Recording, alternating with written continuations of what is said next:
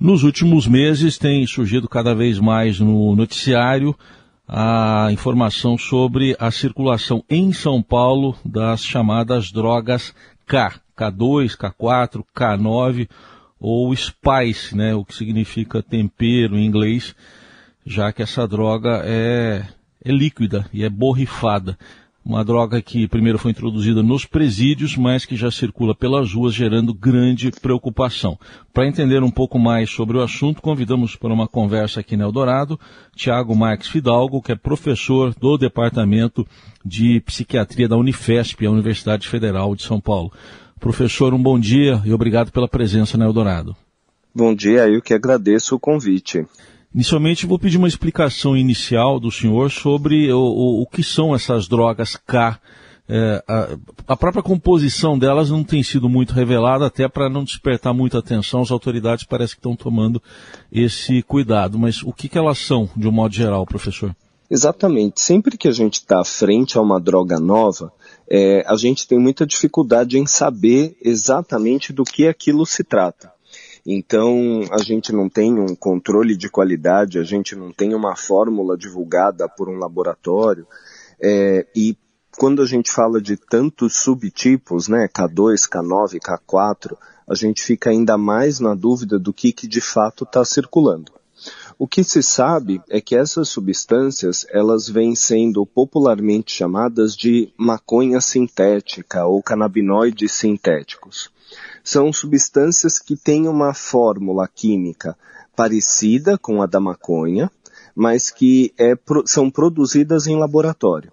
Então, elas têm elementos que lembram a maconha, mas com uma potência, uma modificação ali na, na composição da substância que faz com que elas tenham efeitos no organismo muito mais intensos e ainda desconhecidos. E o detalhe é que é, essa droga não vem da maconha propriamente, da, da, da planta da maconha, né? Exatamente. Então, o, o, termo maconha sintética, ele até induz esse erro, né? É, e não tem relação nenhuma com a maconha planta. É, a molécula, a composição química é parecida, ela lembra um pouco, mas não tem uma relação direta com a planta. Os efeitos no organismo lembram um pouco os da maconha, mas com uma intensidade e uma ação muito mais ampla do que o da maconha. Então, o termo maconha sintética ele é popularmente usado, mas ele é impreciso e ele faz até traz a ideia, se aproveita da ideia de que a maconha seria uma droga menos grave, menos potente e tenta trazer aí para essas substâncias novas que a gente não faz ideia do que esperar delas, né? Professor, eh, vamos falar desses efeitos, do que foi detectado até agora. Quais são os principais efeitos no organismo da, das drogas K? Então, elas trazem uma sensação, os efeitos positivos, né, os efeitos que as pessoas buscam quando fazem uso da substância, é um efeito de relaxamento, de alguma alteração da percepção da realidade, então de ver as coisas mais coloridas, ver as coisas de forma mais é, intensa, é, uma sensação de bem-estar. O grande problema é que vão vir outros efeitos junto, que vão ser, por exemplo, alteração da frequência cardíaca, alteração da pressão arterial. Você pode ter uma alteração dessa percepção do mundo intensa demais, e aí a pessoa pode desenvolver o que a gente chama de quadros psicóticos, que é ouvir vozes, se sentir perseguido, observado, seguido na rua. Então, são efeitos que podem ser muito intensos e prejudiciais à saúde, tanto física quanto mental. E, e, uma vez a pessoa sentindo esses efeitos, eu estou perguntando assim, no sentido da, da pessoa experimentar uma vez. O, o, o, é, é difícil ficar só, como se fosse pouco, né? No experimentar? A gente não tem essa informação fidedigna. É, a gente sabe que são substâncias que sim têm um potencial de gerar dependência, é, tem um potencial de gerar dependência maior que o da maconha, diferente do que o termo aí maconha sintética poderia fazer supor, mas a gente não sabe qual é o impacto. Então, é, a gente não sabe se com poucas vezes de uso você já pode se tornar dependente, se você precisa de muitos episódios de experimentação. Como são drogas muito novas, a gente ainda tem muito mais perguntas do que respostas sobre elas. Em relação ao risco, eh, não só da saúde da pessoa, mas da própria vida da pessoa, o que, que se sabe? A gente sabe que toda droga que tem o potencial de gerar dependência e que tem o, o potencial de gerar danos à saúde, ela vai ter repercussões enormes para a vida das pessoas, né? Então, independente de serem dessas drogas novas ou as drogas que a gente já tradicionalmente conhece, a gente tem o risco de você em função do uso e deixando de desempenhar atividades sociais, atividades familiares e deixando de ter um bom desempenho no trabalho, além dos danos à saúde física. Então a gente sabe que vai tendo uma um, a droga, o efeito da droga vai se espalhando por várias áreas da vida da pessoa e isso pode fazer com que o seu funcionamento, a sua qualidade de vida vá se deteriorando bastante. Professor, chama atenção também nessa droga o, o fato dela, o senhor citou que ela é feita em laboratório, é, mas trata-se de um líquido e, e, pelas primeiras informações, por exemplo, no, nos presídios, elas chegaram a entrar essas drogas borrifadas até em, em, papel, carta. É, enfim, como uh, o senhor vê esse aspecto e o controle de uma droga desse tipo que, é, que pode ser borrifada, por exemplo? Então, essa é uma grande dificuldade que essas drogas, esse grupo de drogas está trazendo, né? Uma dificuldade nova, porque essa é uma das principais formas mesmo de consumo, é você borrifar no, no papel e depois usar esse papel para fazer um cigarro de maconha normal ou de tabaco normal.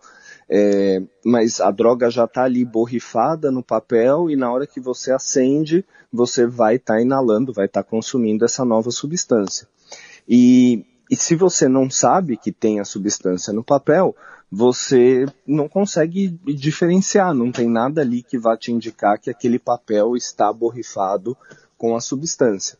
Então traz uma dificuldade de controle, de fiscalização muito grande. E, e é, até é, cheiro também, se sabe se existe cheiro, alguma coisa nesse sentido, professor? A gente não tem essa resposta por serem substâncias muito novas e muito variadas. Então, como não existe, né, como eu mencionei, não existe um padrão, um controle de qualidade, a gente não sabe exatamente o que esperar. Algumas dessas podem ter um cheiro característico, algum dos casos, né? É, outros podem não ter pode ser um cheiro adicionado para disfarçar um cheiro um cheiro original. Então fica muito aberto para manipulação. Bom, diante de tudo isso, com os anos de experiência que o senhor tem, é, a gente pegar a história da Cracolândia, são 30 anos de Cracolândia já em São Paulo, é, qual deve ser a abordagem do senhor, que o senhor acredita que deva ser a mais correta sobre os vários aspectos, sobre as várias frentes para tentar combater esse novo tipo de droga? Eu acho que o principal sempre é a gente tentar uh, conscientizar a população. Então, acho que, por exemplo, esse tipo de reportagem, o fato da mídia estar tá se interessando e, e falando sobre isso, é um ponto muito importante, porque a população estando conscientizada, ela vai poder ter elementos aí para para se proteger, para saber como que essa droga, por onde essa droga chega, o que, que ela pode causar e com isso tomar a decisão, cada um tomar a decisão que achar mais pertinente. Acho que a gente tem que ter uma, uma política aí, embora a gente tenha comentado que é muito difícil a fiscalização, porque é uma droga que é muito fácil de você esconder, por exemplo, no papel, é, mas a fiscalização para que a gente possa é, ter a apreensão dessas substâncias e poder efetivamente analisar e saber do que se trata, o que, que exatamente ela vai fazer no nosso organismo. Acho que esses são as duas principais vertentes nesse momento que a, a coisa está começando a chegar no nosso país, que a gente está começando a entender o impacto dessas substâncias. Mesmo na literatura médica mundial, a gente tem pouquíssimos relatos sobre o que de fato são essas substâncias e o que elas causam no organismo. Então, nesse momento é alertar a população para esse risco e, e investir nas pesquisas para que a gente possa entender com o que exatamente estamos lidando. As próprias autoridades até agora estão falando, eh, depois desse consumo né, nos presídios, que tem um, um consumo uh, atingindo principalmente a população mais jovem. Eles falam até em população uh, infanto-juvenil. Uh, o que, que o senhor pode dizer para a gente concluir para pais, para professores, enfim, para pessoas que possam estar tá observando certos comportamentos, lidarem com o assunto e poderem eventualmente detectar essa droga ou uma suspeita dela? É muito difícil falar algo que seja específico para esta droga, justamente por ser uma droga, serem substâncias novas e ainda muito desconhecidas. Mas o principal que a gente sabe que funciona há muito tempo é o diálogo. Então é um pouco clichê falar isso, mas os estudos é, ano após ano eles mostram que essa é a principal estratégia para a gente proteger os nossos jovens uh, do uso de substâncias. Então, estabelecer um canal de diálogo com o seu filho, o sobrinho, seu neto, com os alunos nas escolas, você ter diálogo para que eles possam vir tirar suas dúvidas, para que eles possam recorrer a um adulto de confiança, caso eles tenham problemas em casa, problemas com outros colegas, caso eles tenham dúvidas. Isso é o que mais faz diferença para diminuir o risco de um jovem é, fazer uso de uma substância, diminuir o risco, uma vez que ele tenha feito uso, de se tornar dependente. Então, o diálogo, a orientação, o vínculo de confiança é o mais importante. E, certamente, como em outros casos, é, é um problema a, com o qual a psicologia, a psiquiatria também terão de lidar, professor. Sem dúvida. Uma vez que seja identificado o risco, uma vez que haja a suspeita de que o, o uso possa estar acontecendo ou de que já possam existir problemas decorrentes desse uso, é, uma avaliação profissional é sempre indicada. Seja um psicólogo, um psiquiatra, é, um médico generalista, mas ter ali um profissional de saúde que possa orientar a família, que possa orientar a pessoa em questão, é, é fundamental e vai fazer toda a diferença. Muito bem, ouvimos aqui na Rádio Eldorado o professor Tiago Marques Fidalgo, do Departamento de Psiquiatria da Universidade Federal de São Paulo, Unifesp, trazendo luz né, para um assunto gravíssimo que é esse da, da circulação já detectada em São Paulo das chamadas drogas K. Professor, muito obrigado pela atenção. Até uma próxima oportunidade. Eu que agradeço. Um abraço.